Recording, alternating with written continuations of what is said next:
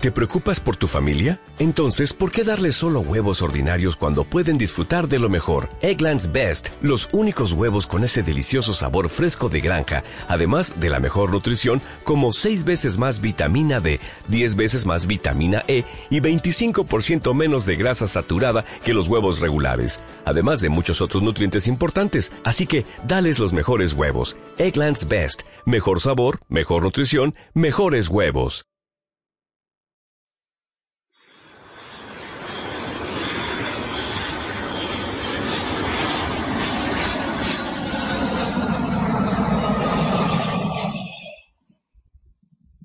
Queridos pasajeros, les informamos que en unos minutos aterrizaremos en territorio... Madness. Territorio Madness.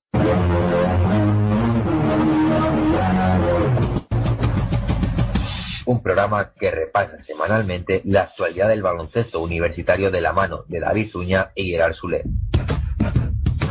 Territorio Madness, la NCAA en Pasión Deportiva Radio. Hola y bienvenidos a Territorio Madness, el programa que analiza lo mejor del baloncesto universitario, como siempre en nuestra casa, Pasión Deportiva Radio. Tras un mes en el dique seco, estamos de vuelta y además con un tema muy especial.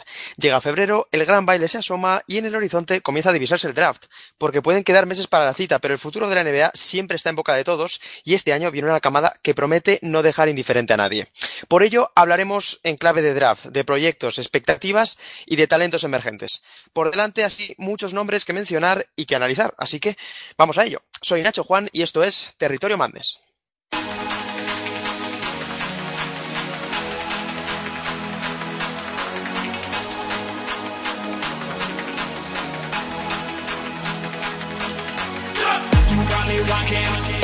rocking on the floor.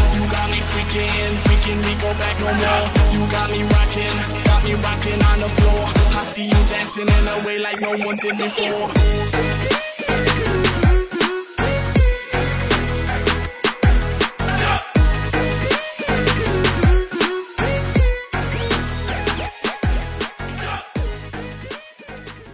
Esta vez el programa será un mano a mano. Por desgracia, varios de nuestros colaboradores habituales no podrán estar hoy con nosotros y por ello aprovechamos para mandarles un fuerte abrazo, especialmente a José Díaz en estos días tan complicados.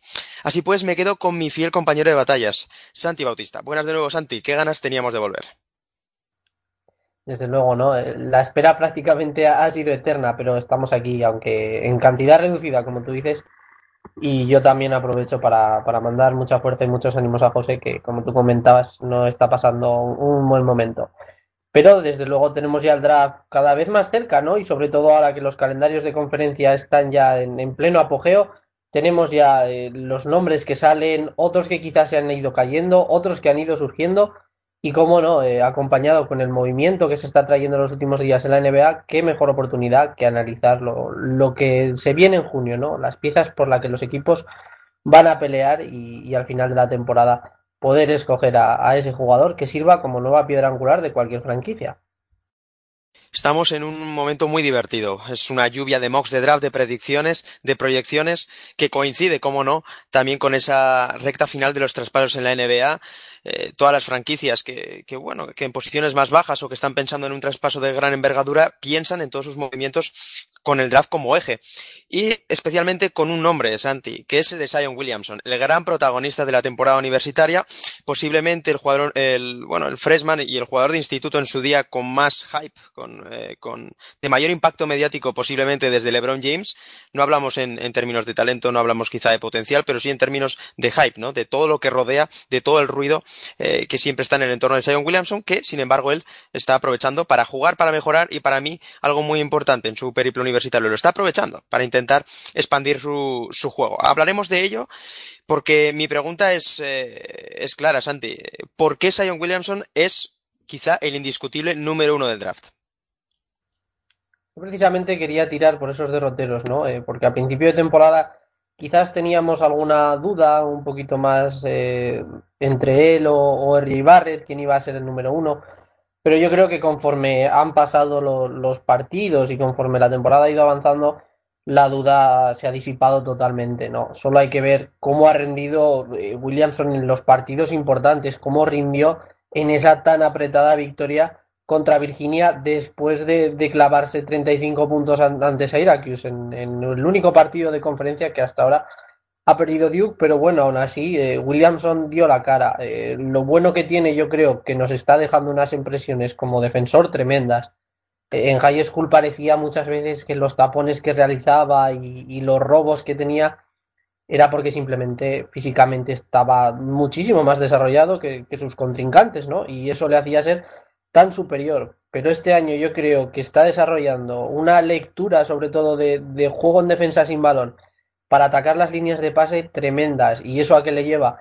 Le lleva a los highlights que vemos, ¿no? Cada partido, dos o tres por lo menos mates de los que hace, es por estar atento, por atacar las líneas de pase, por robar y salir a correr. Eh, a cancha abierta sabíamos que era imparable, ¿no? Pero sobre todo hay que ver cómo, cómo está aprovechando eso y al final tener esos rasgos de, inteligencia defensiva eh, en una NBA que cada vez el campo es más abierto y que vas a tener que tener jugadores muy, muy eh, versátiles en defensa, yo creo que Williamson encaja totalmente en ese perfil, porque físicamente sabemos que es un toro, reboteando es tremendo, puede defender jugadores interiores.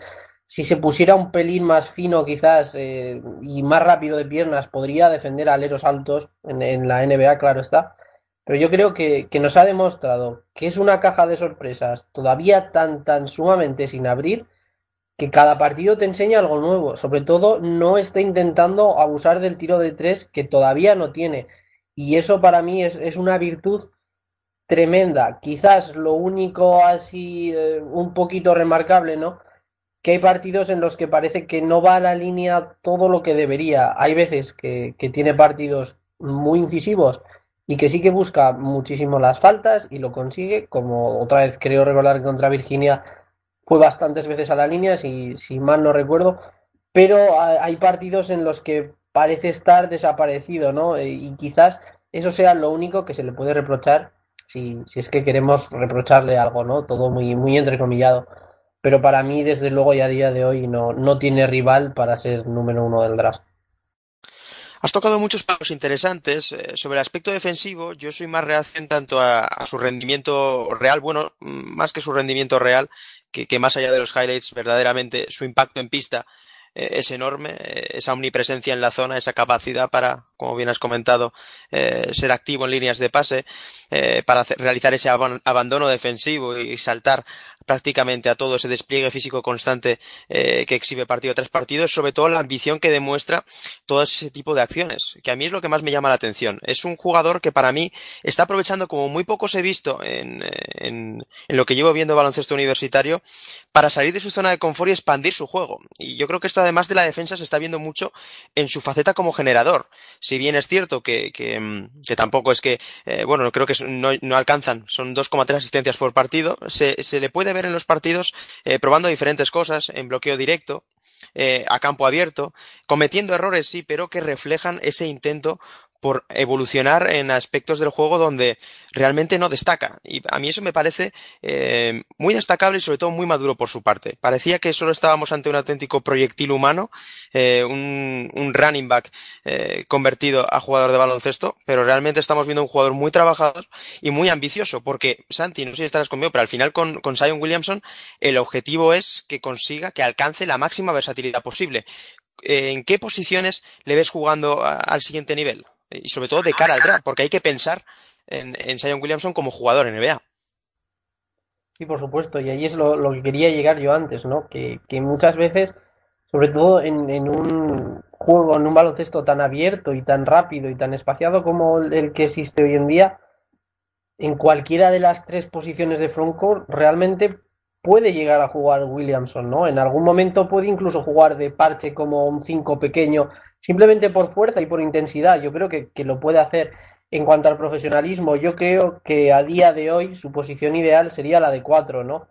Un 4 eh, muy parecido a lo que podría ser, ahora que pienso, un Paul Millsap, ¿no? Eh, obviamente salvando muchísimas distancias técnicas y demás, pero ese jugador duro, versátil, muy inteligente y que pueda aportar esas de, de pegamento, ¿no? Tanto en defensa como en ataque, yo creo que puede tener ese corte, ¿no? Para mí, al menos de inicio, debería empezar en, la posición de cuatro, pero no descarto que, en algún momento, si un equipo quiere tirar y jugar eh, quintetos más altos, pueda hacerlo de tres, o por el contrario, si quiere jugar con quintetos más pequeños, yo creo que Williamson puede dar minutos de 5 siempre y cuando se, se, desarrolle un poquito más, ¿no? Pero yo, yo, creo que puede estar en esa tónica, ¿no?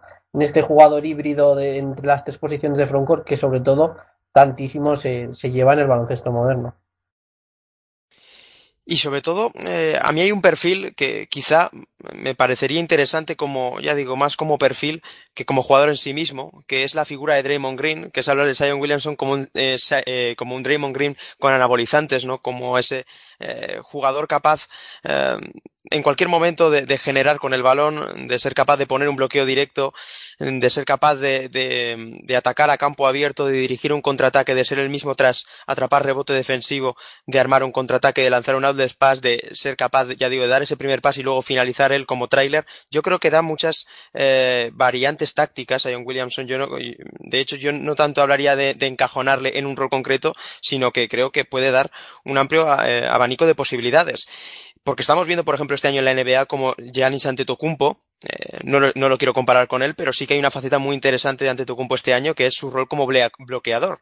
Es como intentar aprovechar la amenaza exterior del resto de compañeros para tener a ese jugador incisivo cortando, eh, siendo capaz, en definitiva, de atraer defensas y a partir de ahí generar juego. Eh, al final, yo creo que Zion Williamson va a ser un jugador que va a traer muchísima atención por todo ese despliegue físico que, que tiene y que realmente yo creo que justifica todas las expectativas que hay en torno a él.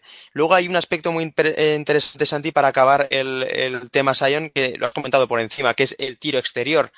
Si bien es cierto que su mecánica, que sus automatismos no parecen trasladables a, a una amenaza constante, eh, quizá es el siguiente paso para él, ¿no? Dar ese eh, ese, ese, punto más de riesgo a su juego intentando abrir el campo, porque realmente eh, lo vemos lanzar sin apenas suspensión, eh, como intentando calibrar su fuerza, apenas alcanza, bueno, para mí no es tanto noticia que alcance el 30% en tiros de, de, tres como que apenas lance dos por encuentro.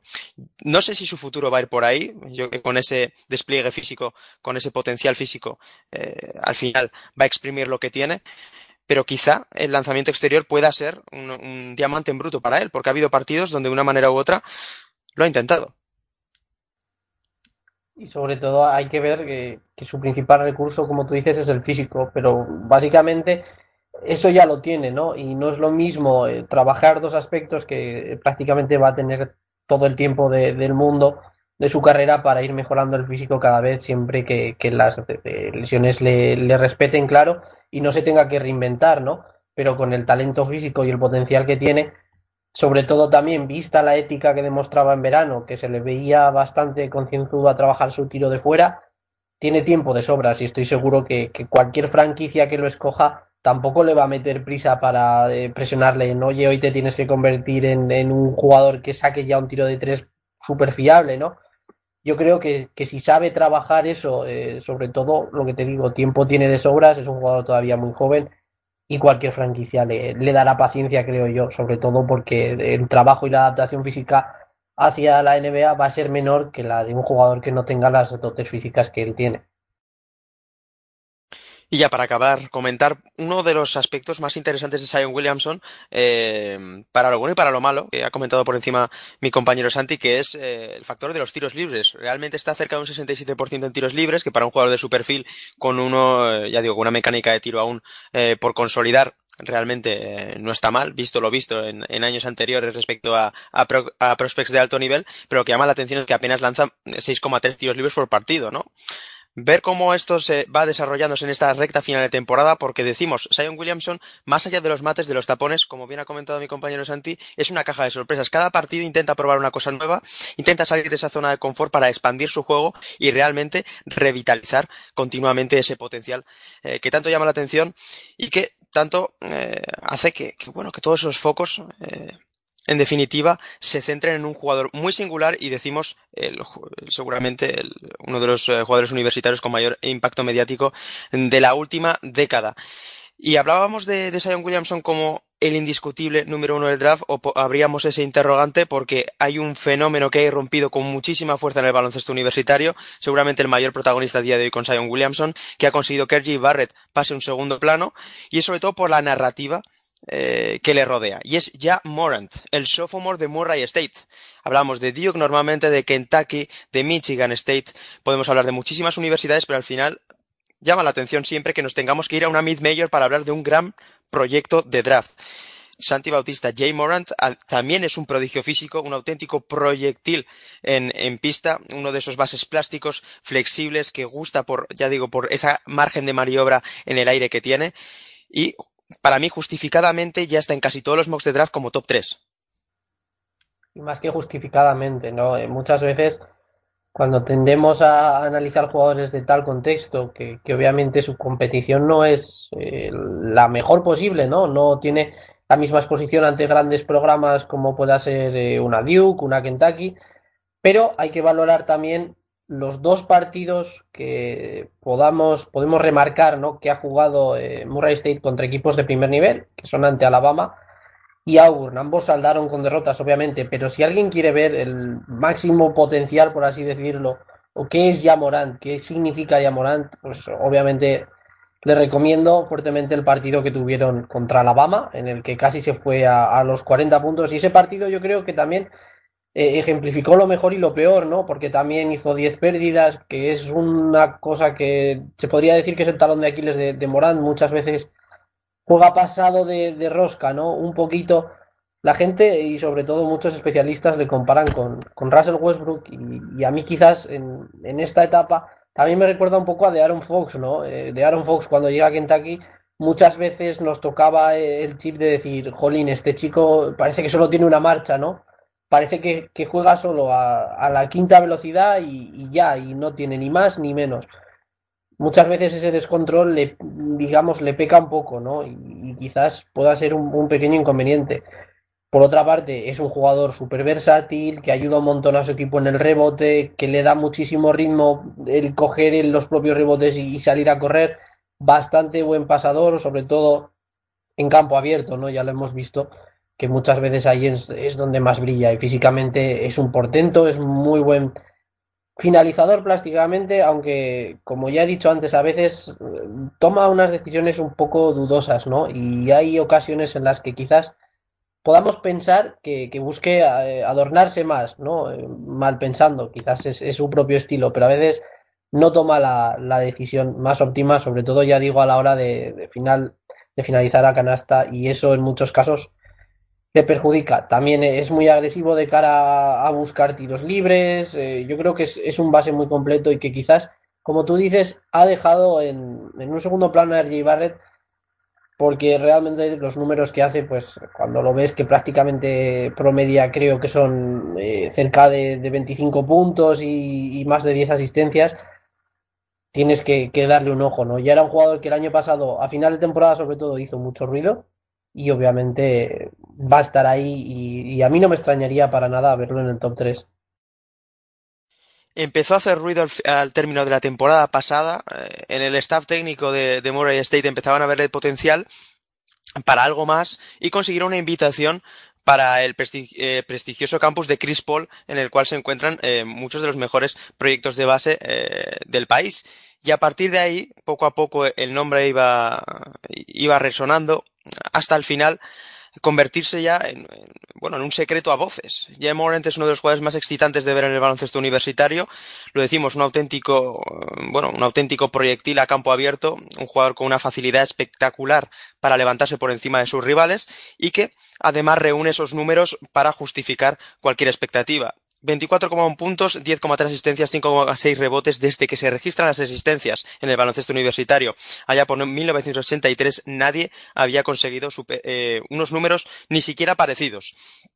Que sí, estamos hablando de una, de una conferencia menor, estamos hablando de Murray State, estamos hablando de la Ohio Valley Conference, pero en definitiva tenemos en Jay Morant un proyecto NBA que además eh, le impulsa, lo dicho, toda esa narrativa, toda esa historia de, de jugador desconocido, de jugador que, que no tenía eh, ninguna estrella en su haber en su proceso de reclutamiento, un jugador que, que, no conocía a nadie y que de repente irrumpe en la escena nacional para convertirse en uno de los proyectos eh, NBA más ambiciosos de esta camada y de ser capaz incluso en algunos mocks de adelantarse a Zion Williamson. Para mí palabras demasiado mayores, sobre todo por, ya digo, por el contexto competitivo en el que se encuentra es un arma de doble filo. Ya Moran solo hace falta verlo jugar. Un motor incansable, que dirían los, los norteamericanos simplemente también su agresividad en defensa. Es un jugador que intenta implicarse en todas las, de todas las eh, formas posibles en ambos lados de la pista. La verdad es que es un gustazo verle jugar y va más allá de los números. Es sobre todo la sensación y esa ambición constante por mejorar. Y es lo que él demuestra, humildad y liderado. Y yo creo que son eh, dos intangibles muy importantes de cara también a su proyección en el próximo draft. Porque al final, Santi, estamos hablando de Jay Morant como, como un base de nueva generación, como un base que casa con los eh, principios y tendencias actuales de la NBA y también hablamos de, de un base en una camada eh, al, que, al cual le faltan, porque eh, si no fuera por Jay Morant apenas tendríamos a Darius Garland y poco más. Exacto, porque más allá de, de Morant ahora y Darius Garland, si luego ya saltas a lo siguiente, obviamente, Podrías decir Nickel Alexander Walker, pero bueno, también en, en, muchos casos ha jugado más como, el, como con Bogart, lo mismo con Kevin Porter un poco, ¿no? Eh, quizás también se esté aprovechando un poco Moran sin quitarle ningún tipo de mérito, por supuesto, ¿no? Pero esa exposición que, que tiene él con, como único prácticamente representante de todo el conjunto de bases es lo que podría perjudicar a los jugadores de, de ala que comentaremos más tarde, ¿no? En la, una posición en la que hay un poquito de, superpoblación en este draft. Morant es el mejor base, está claro, y equipos como Phoenix, que, que ya desde hace días van buscando un director de juego, podían eh, aprovecharse ¿no? de, un pick que, por ejemplo, comparte muchas cualidades con, con Colin Sexton, ¿no? que es un jugador que sabes que lo puede hacer mejor o peor en cuanto a números o en cuanto a resultados, pero sabes que, que una vez suena la campana y empieza el partido, va a jugar siempre al, al 120%, se va a tirar a por cada balón, va a luchar por, por cada posesión y a la hora de, de empezar ¿no? en un equipo joven y, de aportar esa intensidad, sobre todo en un contexto que a veces no puede ser el mejor en cuanto a tema de victorias y competitividad, tener un jugador con ese espíritu yo creo que, que siempre viene bien para tener un comienzo sólido. Y es precisamente el punto al que me quería referir, que en definitiva esa ausencia de bases también ayuda a aumentar el stock de Jan Morant en el draft. Y en definitiva, todos los años hay franquicias que en la, en la lotería buscan bases, eh, buscan jugadores capaces de liderar eh, sus equipos y ya Moran presenta el perfil, eh, ya más allá de, su estilo de juego, es, simplemente la proyección que tienen todas esas facetas del juego, más allá, decimos también, de, un tiro exterior que parece eh, su punto débil, sigue lanzando, toda la responsabilidad que tienen los Racers también se nota también como oportunidad para, al igual que Williamson, de mejorar en diferentes facetas del juego, pero tenemos muchas ganas, ¿no? De ver esta recta final de Jan Morant. Si bien es cierto que yo creo que va a ser ya difícil verle salir del top 5 más allá de lo que haga Murray State en lo que, en lo que reste de temporada, si está en el Madness, si no. En definitiva, tenemos en Jan Morant a uno de los mejores proyectos de este draft y ya decimos, ese jugador que representa a la perfección eh, ese sueño americano de jugador desaparecido, de jugador desconocido, mejor dicho, que irrumpe, que eh, exhibe y que resulta un, un, highlight andante. La verdad es que es un auténtico espectáculo, pero animamos a todos los oyentes a ver a Jamorant más allá de los highlights, más allá de los vídeos, que se intenten buscar la vida, que intenten ponerse en contacto con nosotros, que ya tenemos algún partido en Murray State también para ver y para revisar, porque ya decimos, merece bastante la pena. Sin embargo, como bien ha, ha ido introduciendo Santi, eh, esta, este draft no es de bases, sino de aleros. Y ya no solo hablamos de Sion Williamson o de Reggie Barrett, porque esta superpoblación de aleros, esta eh, superpoblación de wings, eh, que dirían al otro lado del charco, nos ha traído muchos interrogantes, así como también proyectos al alza, pero a priori interrogantes, porque había muchos jugadores que, que en esta línea, en este perfil y esta posición, eh, se presentaban como potenciales top 5 y de una manera u otra su eh, stock, eh, su valor en el draft y también las predicciones en los mocks, pues ha ido variando un poco porque nos han mostrado luces y sombras. Eh, el gran ejemplo de ello, y no intentaremos no enrollarnos mucho con él porque ya hemos hablado en, programas anteriores, es de Cam Redis.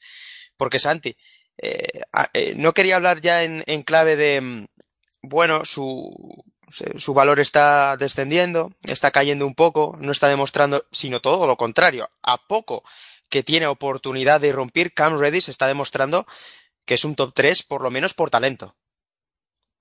Yo creo que, el problema con Redis, eh, más allá de la gente que, ya llevemos tiempo viéndolo y que realmente te haces una mejor idea, ¿no?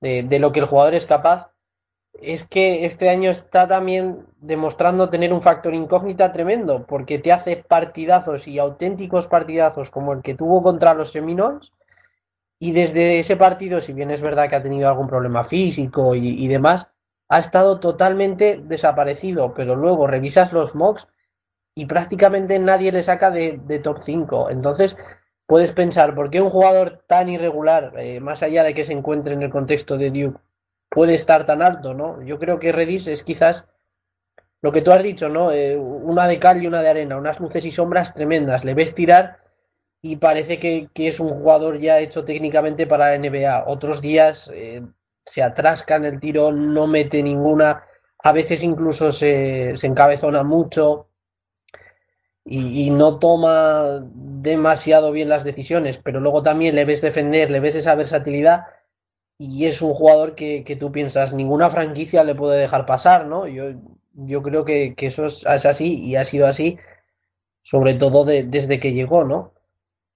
Quizás le estemos viendo poca capacidad muchas veces de tener el balón y crearse sus propios tiros y sus propias ocasiones, ya que Barrett y, y Williamson tienen el balón la mayor parte de, del momento, pero en ese sentido yo creo que le viene bien al propio Redis porque se está infravalorando muchas de, de sus cualidades que quizás luego cuando haga workouts con equipos NBA se puedan ver eh, de manera más extensa y por qué no, pues colarse igual en el top 3. A mí tampoco me parecería raro ni, ni para nada, vamos, que una franquicia, depende de las necesidades de cada uno y cómo se muevan a la hora de, de traspasos y demás, que pudieran coger a Cameron Redis, por ejemplo, antes que Barrett, ¿no? Yo creo que es un, un caso muy, muy particular por el contexto de, de, tantísima estrella que tiene Duke, pero es un jugador que está ahí y otros años hubiera sido top 3 sin, sin ningún tipo de discusión. Es lo que llevamos un poco hablando eh, toda la temporada, ¿no? Que Cam Redis en cualquier otro equipo hubiera sido la estrella y hubiera sido un candidato a, a estar en, en el, eh, bueno, en, en la parte más alta de los máximos anotadores del baloncesto universitario, porque es que clase le sobra, tiene, como bien has comentado, esa facilidad para armar el tiro con cada vez más velocidad, pero ahí también viene un arma de doble filo, ¿no? Esa amenaza exterior, y, eh, bueno, perdón, ese cóctel de amenaza exterior y de atención que generan el G. Barrett y Zion Williamson, a lo que tenemos que añadir eh, la dirección de Trey Jones, nos está dejando un Cam Redis que yo creo que no está mostrando todo el repertorio ofensivo que tiene. Eh, nos, nos, estamos dejando casi como un spot up shooter, ¿no? Como un jugador de tiro a pies quietos, como un jugador que abre muy bien el campo, que, que tiene el rango NBA, que lo está demostrando, inconsistente sí, pero que realmente en sus formas, en sus automatismos, eh, lo ves muy fluido, lo ves con capacidad para trasladarlo al siguiente nivel, eh, pero mmm, nada más eh, lanza 7,4 triples por partido, es una cifra bastante alta, pero realmente también esto viene determinado por los compañeros que tiene alrededor. Eh, a veces da la sensación de conformismo, de, de, quedarse a un lado, pero realmente es fruto también del reparto de roles, de que Zion Williamson eh, no es un jugador que monopolice el balón, pero que sí que es cierto que cuando lo tiene eh, condiciona mucho la jugada. G. Barrett sí que es un jugador que monopoliza el balón cada vez que lo tiene, aunque poco a poco parece intentar deshacerse de él, intentar crecer como generador. Y Trey Jones al final es un director puro que es capaz de dirigir sin el balón en las manos, lo cual también ha ayudado a revalorizarle es también un conjunto de cosas que nos, como bien has comentado, puede que hagan que Cam Reddish sorprenda en las fechas previas al draft, por esos eh, workouts, por esas posibilidades, por esos escenarios de verle eh, en toda, en todo su esplendor, ¿no? Porque al final eh, su etapa universitaria está sirviendo para ver que puede ser un tirador de élite en la NBA siendo un 6-8 eh, al final son características para hacerse huecos sin ningún problema en la NBA. Pero bueno, también tenemos que ver cómo ese carácter aflora en el Match Madness en esta recta final de temporada. Eh, si consigue ser ese complemento determinante para que Duke pueda eh, disputarle a Virginia y a North Carolina ese título de la, de la ACC, porque en partidos como ese game winner ante Florida State realmente lo demostró. Aunque bueno, eh, puede que eh, dentro de una semana, como hizo antes de Georgia Tech, hagan uno de 11 en tiros de campo y, luego se, se eh, contra St. Jones. Al final, eh, también el contexto, como bien ha comentado mi compañero Santi, determina mucho el, eh, ese rendimiento y esa constancia y consistencia en, en Cam Redis. Pero no es el único, porque al final siempre que hablamos de Cam Redis, de una manera u otra, hablamos de Nasir Little. Eh, debilidad personal, desde que lo viera el año pasado en las diferentes exhibiciones, en eh, MVP del McDonald's American y Jordan Brand Classic, para muchos eh, uno de los grandes favoritos acompañar a G. Barrett y Zion Williamson en el top 3 en, en las predicciones de, del pasado verano, pero ese, ese hype sí que se ha ido diluyendo por las dificultades que ha tenido también North Carolina en encontrarle un hueco y también en encontrar y consolidar una identidad de juego esta temporada eh, en los Tar Heels. Al final también los problemas colectivos se han reflejado en los problemas individuales de Nasir Little, pero parece Santi que se empieza a ver la luz. Sigue siendo también destellos, sigue habiendo sombras, pero Nasir Little parece haber encontrado hueco en los esquemas de Roy Williams, empieza a ser diferencial, eso sí, como cuatro abierto un auténtico todoterreno, un físico capaz de defender las tres posiciones exteriores y aguantar a interiores en el baloncesto universitario. El problema es que esto eh, puede no trasladarse eh, así en la NBA. Por supuesto, y aún ya queda, parece que, que, queda lejos, ¿no? Esos momentos de diciembre en los que muchas veces los periodistas criticaban a Roy Williams de, oye, ¿por qué la carga tan floja de, minutos a Nasir Little? Cuando era el mejor recruit que habían tenido en bastantes años, ¿no? Y yo creo que, que cuando de primeras el propio Little decidía ir a, los Tar Heels, pensábamos que, que, iba a ser el fit ideal, ¿no? Un, un, equipo que años atrás había jugado bastante divertido, que, que podría tener ese, ese, tipo de impacto, pero es que a principio de temporada no vimos nada de él, prácticamente ahora está aflorando. ¿Qué tiene de bueno eso? Que quizás eh, ese espíritu de, de, trabajo y superación para ganarse los minutos también hablen muy bien de la, de la ética de trabajo que tiene el propio Little. Como fit en el baloncesto universitario, para mí lo de, lo de jugar de cuatro es que estaba clarísimo, ¿no? Desde ahí puede atacar a jugadores más lentos sin quizás tener que complicarse mucho en el manejo de balón, puede finalizar muy muy bien, que eso ya lo sabíamos y lo de la intensidad defensiva, pues, pues tampoco nos pilla de nuevas, ¿no? Porque muchas veces lo que más valorizábamos de, del propio Little era que, que en los, las pachangas, ¿no? En los All-Star que jugaban de verano, en los Jordan Brand, en, el McDonald's All American, ganaba los MVPs, pero realmente los ganaba a base de que los demás estaban un poco de paseo y él estaba totalmente intenso, como si se estuviera jugando un partido de Match Madness, ¿no? Poco a poco eh, estamos viendo que también ofensivamente tiene cosas, que cuantos más minutos tiene parece que más se desarrolla, pero que, que quizás tampoco hemos visto lo suficiente todavía para poderle encasillar en decir, pues no va a salir del top 5, ¿no? Eh, yo creo que es una apuesta que a día de hoy las franquicias pueden durar a tener, sobre todo en, los puestos más altos del draft, porque quizás no, no, hayan visto lo suficiente y por eso, al igual que en el caso de Redis, pueda mejorarlo en, en los días previos al draft. Bueno, de hecho, Santi, eh, siendo aún eh, muy fan de Nasir Little, eh, después de ese partidazo que se marcó contra Virginia Tech, ha vuelto a partidos más discretos y me hace eh, recordar la idea, me acuerdo que lo comenté hace, hace poco en, en Twitter con, eh, con, con varias personas y es la idea de que pueda permanecer un año más Nasir Little. Y a mí, sinceramente, es algo que, que me gustaría.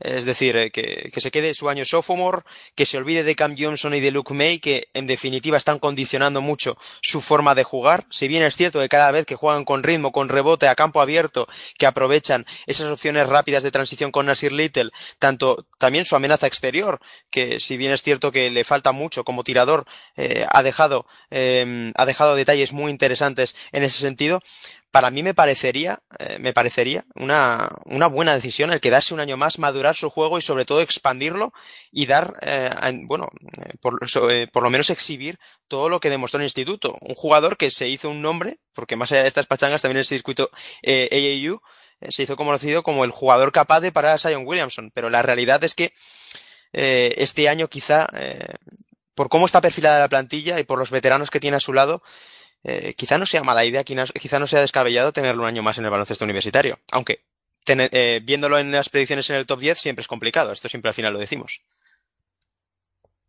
Y sobre todo porque eh, quizás dentro de, los Tar Heels lo esperaban más, ¿no? Pero la explosión de, Kobe White yo creo que también le perjudica un poco a la hora de ver ese stock de draft, ¿no? Eh, yo para mí, la verdad es que tampoco lo veo una posibilidad muy, muy remota, ¿no? Que, que Little pueda quedarse un año más en los Tar Heels, para nada.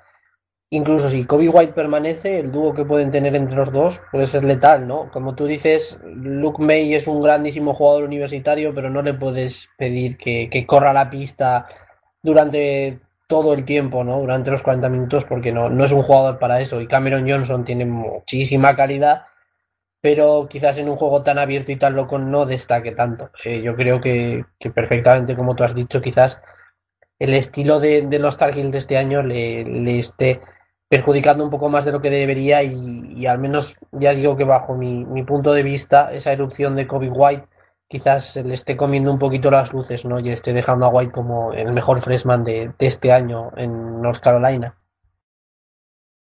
Yo la verdad no veo descabellado eh, que Nasir Little pueda quedarse un año más. Al final lo comentamos. Qué bien le vendría a este jugador, qué bien le vendría al otro quedarse un año más en el baloncesto universitario para madurar en todos los sentidos, deportiva y personalmente, intentar asumir más responsabilidades y que de verdad se pueda ver de una manera u otra todo ese potencial que atesora. Pero al final esto puede ser un arma de doble filo, al igual que con Cam Redis, ese secretismo que puede ayudar luego en los entrenamientos privados a revalorizarle en, los, en las fechas previas y aún más teniendo en cuenta que si Nasir Little eh, se va durante la temporada en las predicciones y en su entorno eh, le llegan informaciones de que va a ser una lotería del draft segura o que va a ser un top 10, al final es muy complicado no verle en la NBA el año que viene.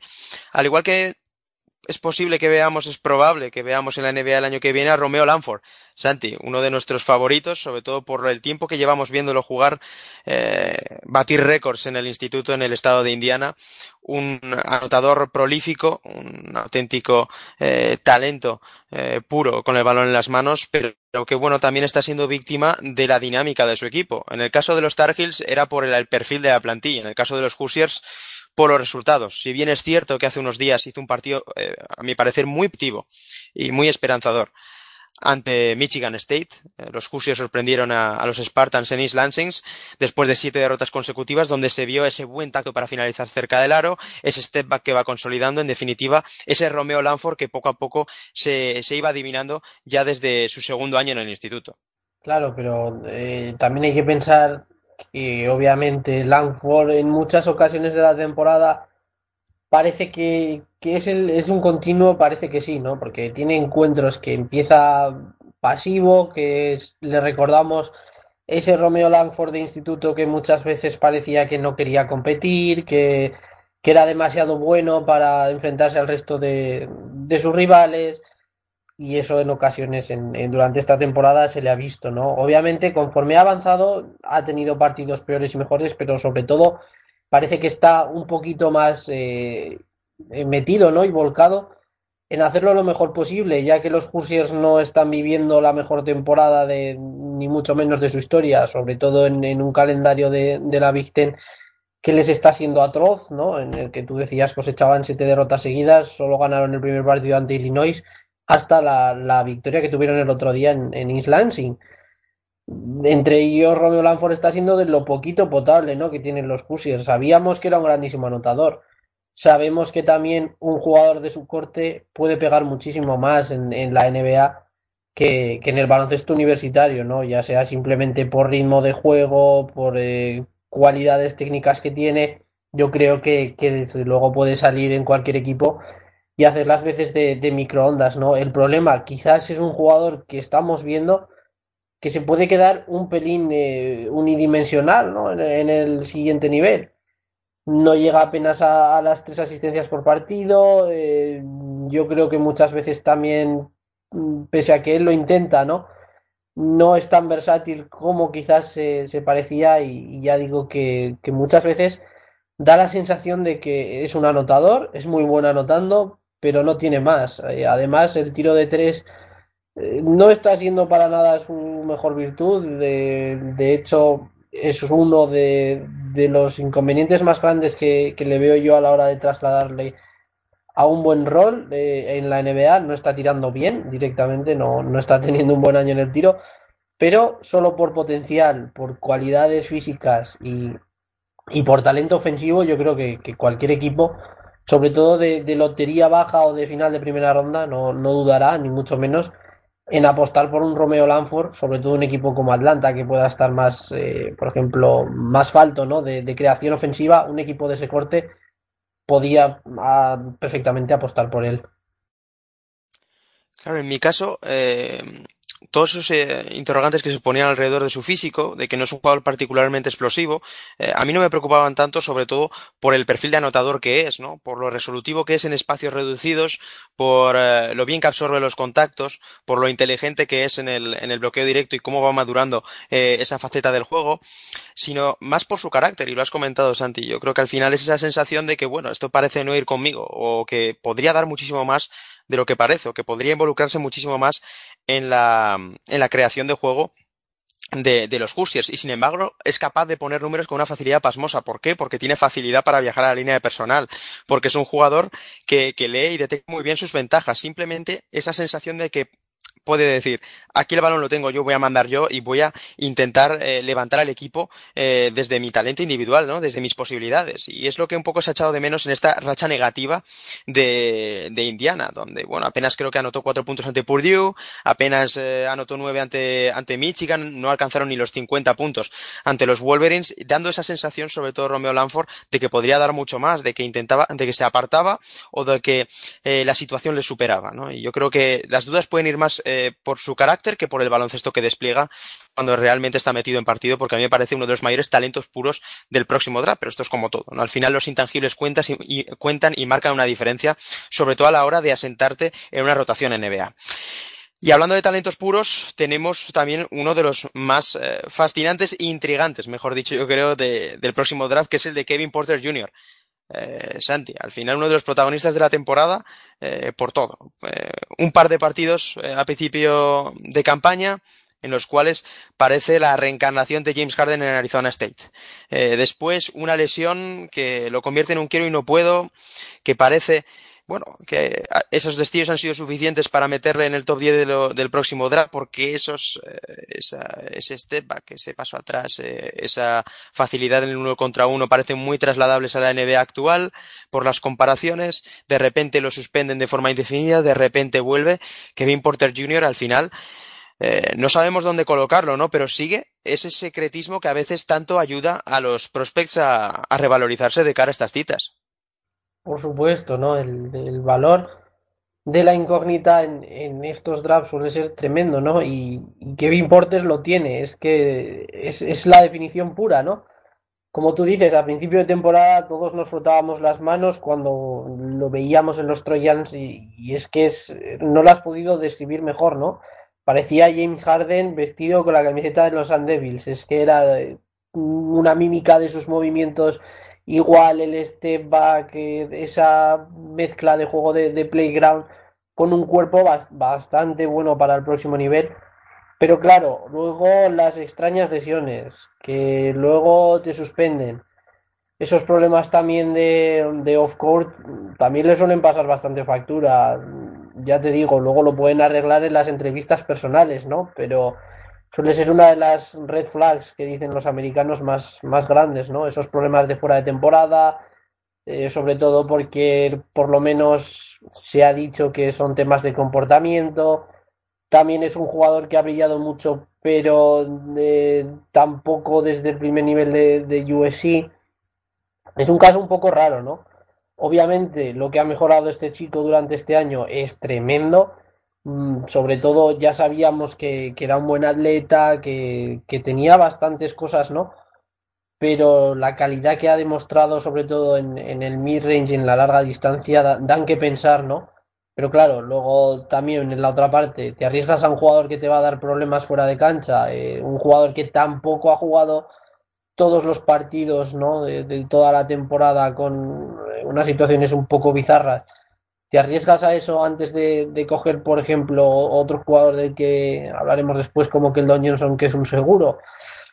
Pues no lo sé, es complicado para las franquicias en estos casos. Obviamente Kevin Porter tiene un talento tremendo, ¿no? Y no sabemos hasta dónde puede llegar, pero por otra parte, quizás luego sea uno de los proyectos de, Boom or Boost más grandes de este draft. y tampoco me parece extraño realizar esta afirmación para nada. Yo creo que parece claro que él no se va a quedar en, en Southern California otro año más por los problemas que, ha tenido disciplinarios, pero habrá que ver si alguna franquicia se, se arriesga con él en posiciones tan altas.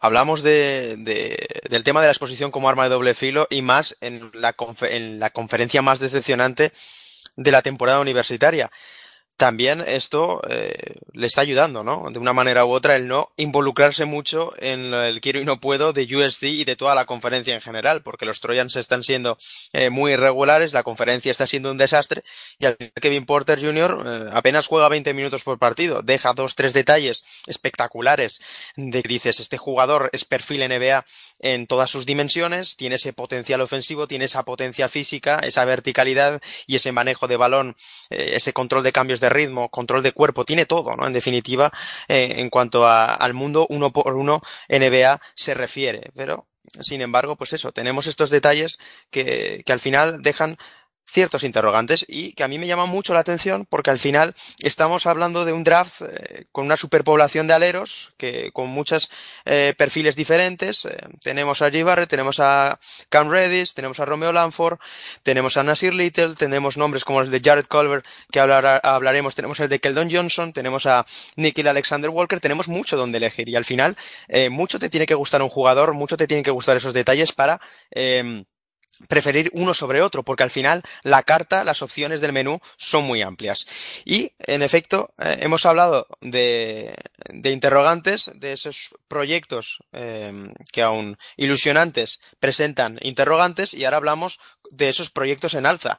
Y para mí hay que hablar de una de las grandes sensaciones de la temporada, como es Jared Culver, el sophomore de Texas Tech, uno de los jugadores más mejorados esta temporada, y que representa también a la perfección Santi lo que se quiere en la, en la NBA actual. Más allá de la mala racha que arrastra en el tiro en el, en el último mes, es ese proyecto de 3D, de jugador capaz eh, de defender todas las posiciones exteriores, de correr la pista, de abrir el campo y de, eh, bueno, de jugar sin balón y en definitiva también de mostrar margen de mejora en el uno contra uno. Al final, con Jared Culver tenemos un proyecto de todocampista eh, ajustado al baloncesto. Para mí la, la definición ideal de, de Culver es, trabajo, ¿no? Representa todo aquello que, el equipo de, Texas Tech es, ¿no? Es un jugador aguerrido, muy buen defensor, que como tú has dicho está pasando por, por una pequeña mala racha en el tiro, pero bueno, eh, todo eso son rachas, ¿no? Al igual que, que puede dudar, se le ha visto en momentos que, que tiene un tiro bastante fiable, ¿no? Y que él confía en él sobre todo pero de, de, lo que ha mejorado también de la pasada campaña esta, sobre todo en temas de anotación, en temas de, de movilidad, que se le ve muchísimo más coordinado, con muchísima más confianza de, de, poder jugar cuando tiene el balón y sobre todo de, de, no necesitarlo, ¿no? Sobre todo a mí eso me parece muy interesante. Es un jugador que no pide el balón, pero sobre todo cuando, cuando lo tiene, sabes que va a fabricar algo, ¿no? Que él se puede crear su tiro pese a que no necesite, ya digo, el balón durante los 40 minutos del encuentro y que también se mueve muy bien, es buen finalizador y sobre todo es, un, chico que, parece muy trabajador, ¿no? Y eso en la NBA de hoy se paga muy alto, no hay más que ver hace un par de años eh, Oji Aninobi desde Indiana, que, que, lo mismo, ¿no? Era un jugador muy trabajador, que sabía su rol y al final acabó saliendo muy alto por la progresión que tuvo y sobre todo por, por el fit que podía ser en cualquier equipo de NBA y para mí Culver es uno de esos casos, ¿no? Ya digo, si, si el año pasado los Raiders hicieron de, de Smith un, pick súper alto del draft, para mí Culver tiene muchísimo más talento que él. Eh, yo creo que, podría ser así.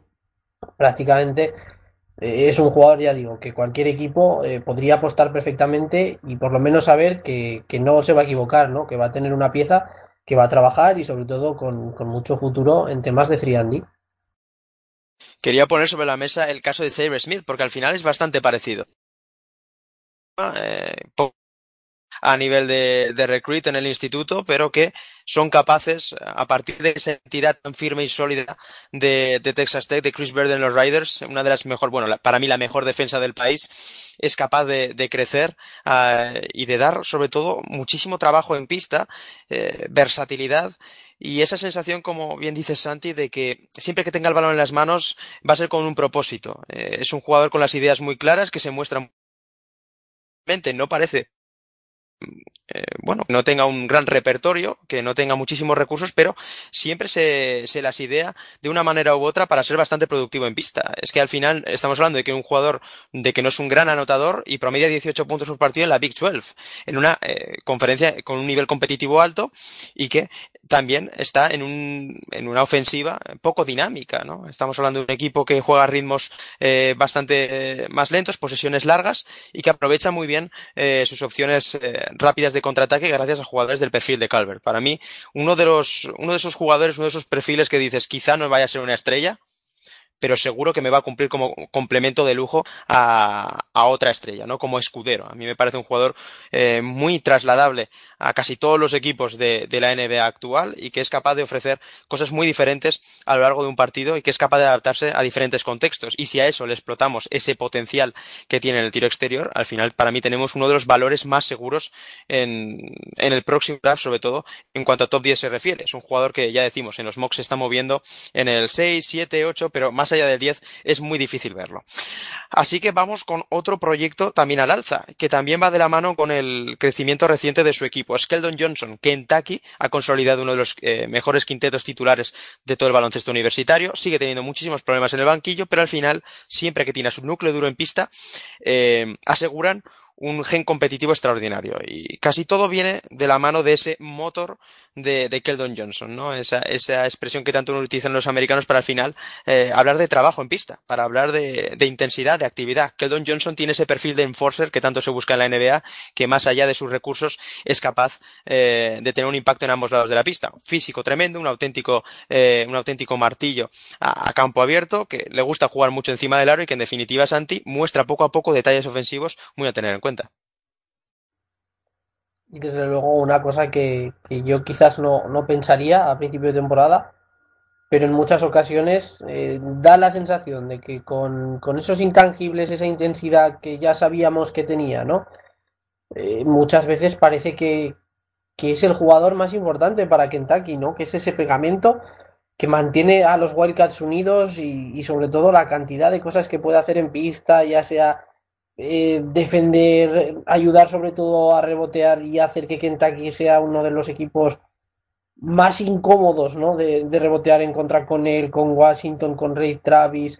Es un equipo que siempre le tienes que tirar fuera y gran parte de, de eso es porque Keldon Johnson está ayudando un montón.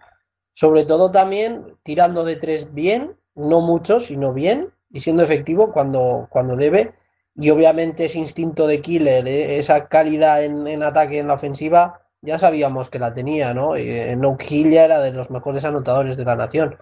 Sobre todo aprovechando también muy bien eh, sus cualidades físicas, que no son pocas.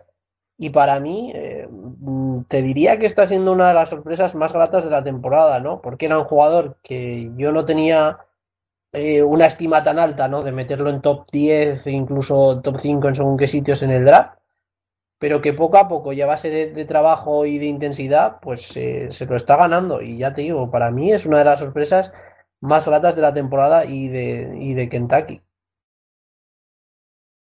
Porque al final, como bien comentas, es Keldon Johnson que suele poner la primera piedra para un buen partido de los Wildcats. Eh, los Wildcats están en racha, Calipari ha dado con la tecla, en defensa es un equipo muy agresivo con gente como Aston Haggans, como uno de los mejores defensas, defensores del país, como Keldon Johnson, eh, como perfil capaz de adaptarse a casi todos los eh, físicos de la NCAA, eh, están, están siendo capaces de aumentar el ritmo, de aprovechar eh, esas opciones rápidas en, en, transición con jugadores como Keldon Johnson, luego tienen esa amenaza en la pintura a partir de la cual se cimenta toda la ofensiva de, de, los de Lexington, pero ya digo, este Keldon Johnson está saliendo quizá como proyecto, quizá el más reforzado de todos ellos, ¿no? Quizá también con, con PJ Washington, que parece que poco a poco eh, demuestra todo lo que esperábamos de él cuando irrumpía desde el instituto, pero al final tenemos en Keldon Johnson a uno de esos pegamentos, como bien has comentado, ¿no? Uno de esos aleros que quizá no tengan ese potencial de superestrella, que no tengan eh, esa proyección para ser el, el, perfil sobre el que se asienta un,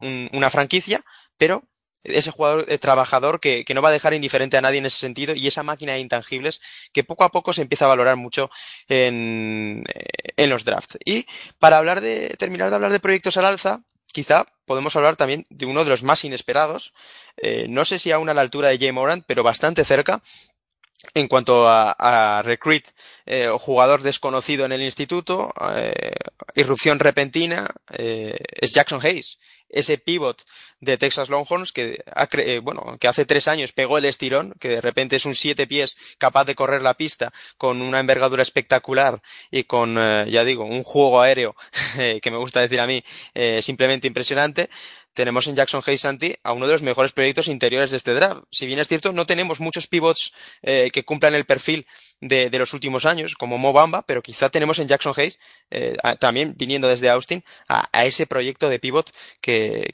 por el que muchos apostarían en elecciones muy altas.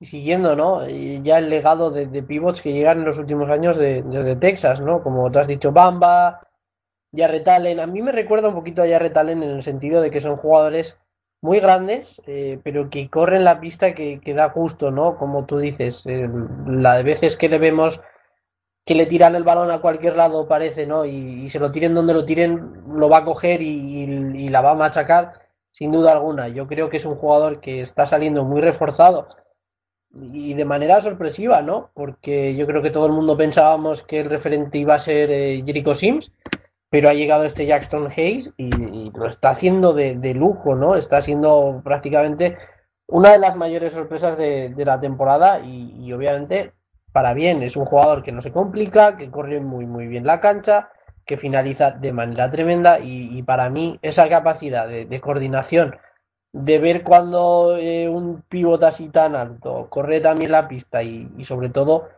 es capaz de no intentar hacer cosas que no están dentro de, su repertorio, por así decirlo, que para mí eso es algo muy importante. La verdad es que habla muy, muy, muy bien de él. Además, aunque no está tirando mucho de tiros libres, está tirando bien y sobre todo eh, es un jugador que tiene un potencial de, de poder ser un, un pilar defensivo en la zona y de molestar muchísimos tiros y ayudar en todo lo que, lo que significa el rebote y la defensa, tremendo, ¿no? Y ya sabemos que, en la NBA actual este perfil de jugador superfísico reboteador se codicia bastante también, ¿no? Todos los equipos eh, pues, pues les gusta, ¿no? Tener un jugador así duro, rápido y que, pueda acabar cualquier tipo de jugada, que, le pongan un balón arriba y, y, lo, y lo finalice, ¿no? Sino que se lo cuenten a, a Willy Collie Stein, como está subiendo su valor en, los últimos tiempos. Eh, para mí es un prospect un poco underrated, pero que tampoco me extrañaría verlo en la parte alta de la lotería. Más proyecto que realidad, todo se ha dicho, verde en fundamentos, con, con, mucho que desarrollar en lo técnico, no tiene juego de espaldas, no tiene uno contra uno, pero realmente presenta ese perfil, como ya hemos dicho, como bien ha terminado de subrayar Santi, que tanto gusto ahora, ¿no? Es un auténtico diamante en bruto, un, un portento físico, que sobre todo tiene esa movilidad eh, de la cual se sustrae todo ese potencial. Así que, Santi, para terminar este, este apartado de Jackson Hayes, mi pregunta es clara. Para mí lo es. ¿Elegirías en, con, si tuvieras una elección top 10, elegirías a Jackson Hayes? Desde luego, si quieres apostar y eres una franquicia que necesita un, jugador interior, ¿por qué no? Eh, yo no lo vería nada de, descabellado. No parece nada descabellado y lo cierto es que el nombre de Hayes poco a poco empieza a sonar con más fuerza en los mocks de draft, eh, ya decimos, eh, a principio de temporada eh, fueron unos destellos como los de Kevin Porter Jr. los que hicieron que de repente todos los scouts de la NBA se fijaran en Austin. Jericho Sims no ha cumplido con las expectativas, Jackson Hayes lo ha pasado por encima y tenemos a uno de los proyectos interiores más ambiciosos del próximo draft y que seguramente veremos el año que viene en la NBA.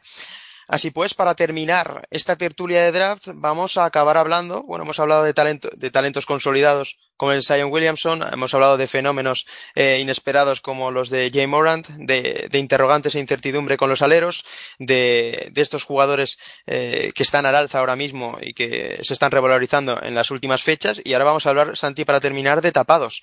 Eh, yo luego daré los míos, eh, yo creo que coincidiremos en alguno, pero así de los que no hemos mencionado, porque nos hemos dejado nombres en el tintero, nos hemos al final, al final no hemos nombrado a jugadores como DeAndre Hunter, como como Rui Hachimura, como Bol Bol, eh, no hemos hablado también de, bueno, de, varios jugadores en definitiva.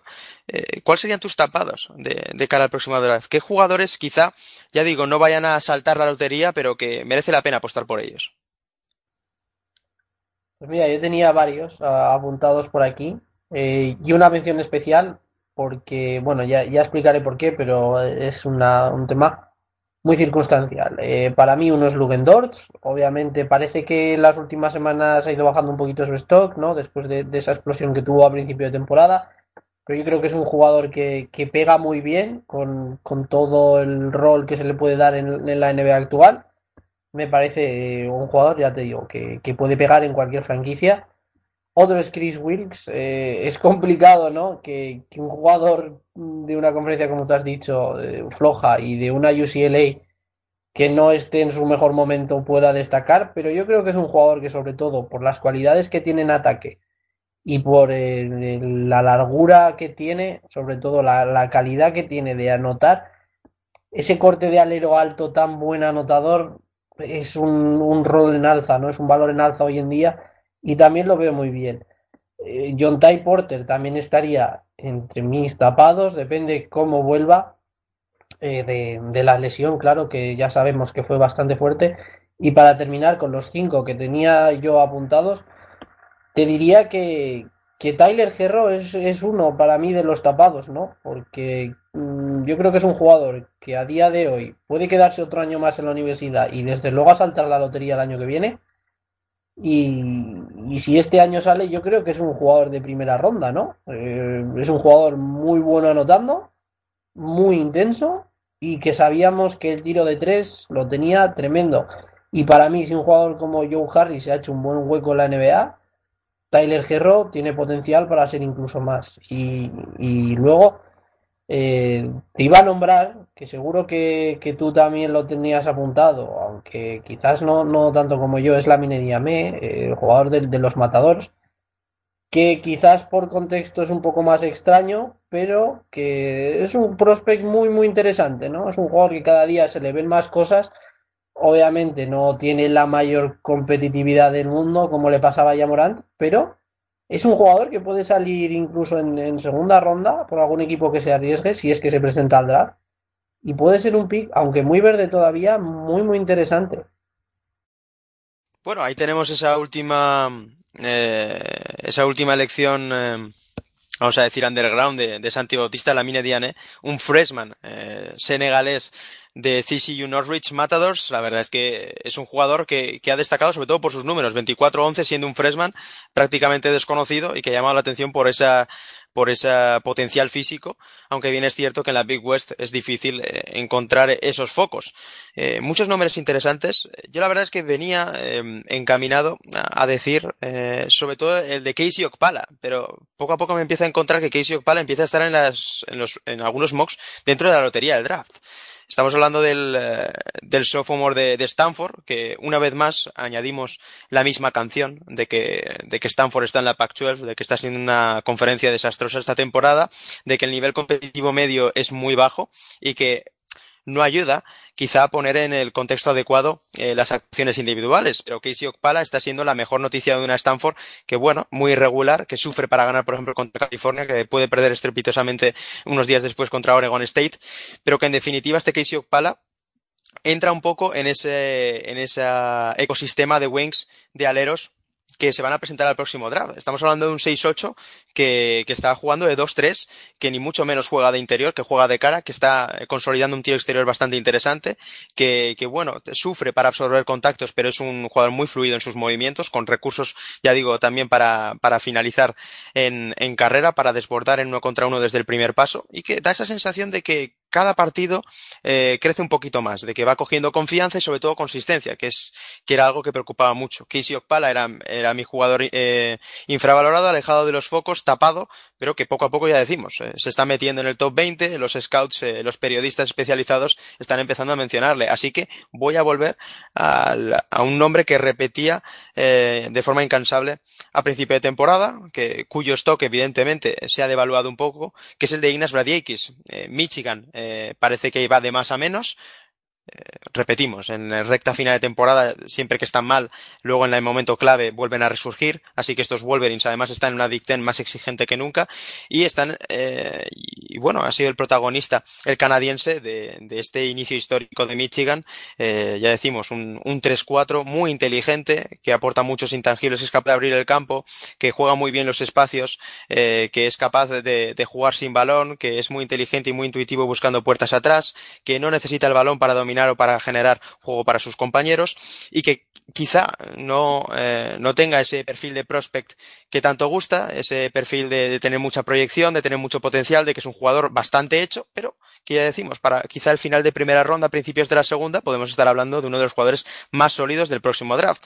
¿Cuál es el problema? Que es factible que no se presente a, al draft este año, porque es un jugador que, que ya decimos, no presenta el, el, el perfil NBA, pero si vemos a jugadores como Joe Ingles, que quizá no nos parece que tenga el perfil NBA, pues a mí me gusta pensar en el canadiense como, como un futurible, o incluso en Chandler Parsons, que me acuerdo comentaste tú, Santi, a, a principio de temporada, ¿no? Ese proyecto de jugador quizá menos físico, pero realmente también eh, igual de fuerte en, en, el contacto, capaz de defender cuatros abiertos y que presenta un abanico de, de alternativas muy interesante.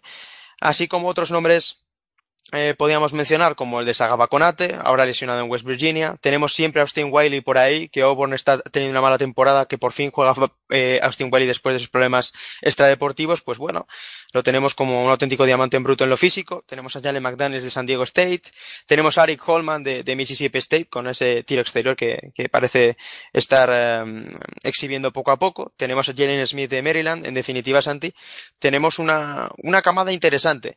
Eh, y digo interesante como intrigante, porque en definitiva tenemos una élite muy consolidada, tenemos a jugadores como Zion Williamson, como Cam Reddish, como R.J. Barrett, como Jay Morant, como Bol Bol, como Rui Hachimura, y luego tenemos una zona un poco más árida, eh, quizá a partir de la lotería hasta el final de la primera ronda, donde yo creo que pueden haber muchas sorpresas. Todo porque también en, en esa marea ¿no? de, de posibles piezas que, que son jugadores que más allá de la lotería pueden salir perfectamente. ¿Quién no nos dice que de Andre Hunter va a estar ahí? Obviamente. ¿Dónde va a acabar Bol? Eh, luego tienes otros jugadores, aparte de los que tú has dicho, como Kobe White, que pueda saltar la primera ronda, Aston Haggans, que tampoco me extrañaría como siga defendiendo así, sobre todo, que estuviera en, en esa ronda también. ¿Quién nos dice que Grant Williams, eh, Amiral Scofield, con la temporada que está haciendo Tennessee, no van a salir tan arriba? Hay muchísimo de donde elegir, ¿no? Quizás sea un draft que, que, como tú dices, ¿no? Más allá de las estrellas, hay muy buenos jugadores, sobre todo jugadores que están para aportar desde el día uno a franquicias NBA, no como super anotadores o, o como jugadores de primer nivel, pero que van a estar ahí. Muchos otros que nos hemos podido dejar, Charles Basie, por ejemplo, ¿no? Que, ¿Quién no te dice que no? Pues, eh, pues obviamente es difícil. Nacer on Raid, ¿hasta dónde ha caído? ¿Hasta dónde va a caer? ¿Qué, franquicia se va a arriesgar, no? Aunque esté un poquito pasado de peso. Eh, es que hay mucho donde elegir. Quizás poco contrastado, pero eh, mucho donde poder coger esa pieza que quizás en, en algún caso puede ser la, la pieza de, del rompecabezas que, com, que completa cualquier equipo y le dé el, el, salto de calidad. Ya te digo, para mí el mejor reflejo es de Andre Hunter. Eh, ¿Quién te dice que de Andre Hunter no va a estar en la lotería? Pues perfectamente, eh, pero también puede caer a, final de primera ronda y tampoco te extrañarías, ¿no? Es, un draft un poco extraño, ¿no? En este caso, porque como tú has dicho, la élite está tan considerada que una vez pasas esos cinco primeros puestos te puedes encontrar prácticamente cualquier cosa. Y como nos podemos encontrar cualquier cosa, como es todo muy imprevisible, como todos los mocks y predicciones parecen inestables, esta no será la última vez que hablemos del draft en territorio Madness.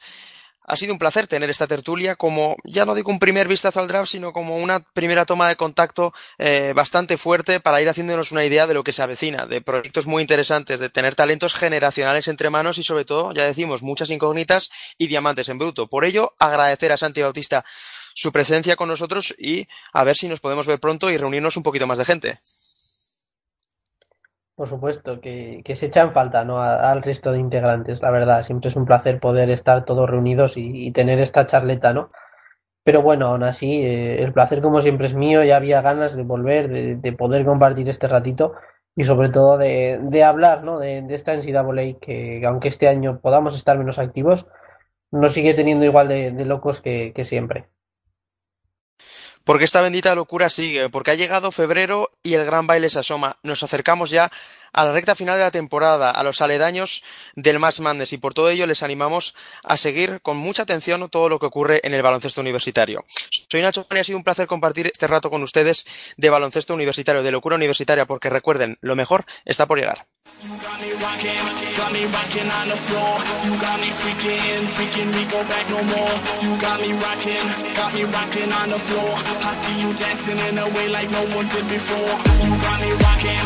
Me rocking on the floor. You got me freaking, freaking, we go back no more. You got me rocking, got me rocking on the floor. I see you dancing in a way like no one did before.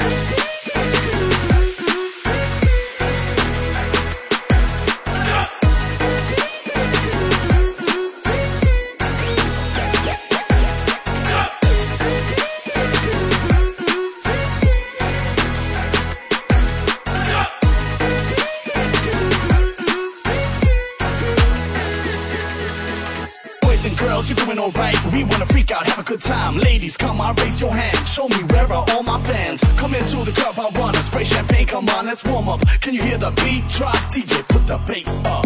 I can't believe my eyes. This club is oversized. Let me give you one advice. Burn the roof down, no disguise. The temperature is growing, so everybody's going down, down, down, down, down. Me rocking, got me rocking on the floor. You got me freaking, freaking, we go back no more. You got me rocking, got me rocking on the floor. I see you dancing in a way like no one did before. You got me rocking, got me rocking on the floor. You got me freaking, freaking, we go back no more. You got me rocking, got me rocking on the floor. I see you dancing in a way like no one did before.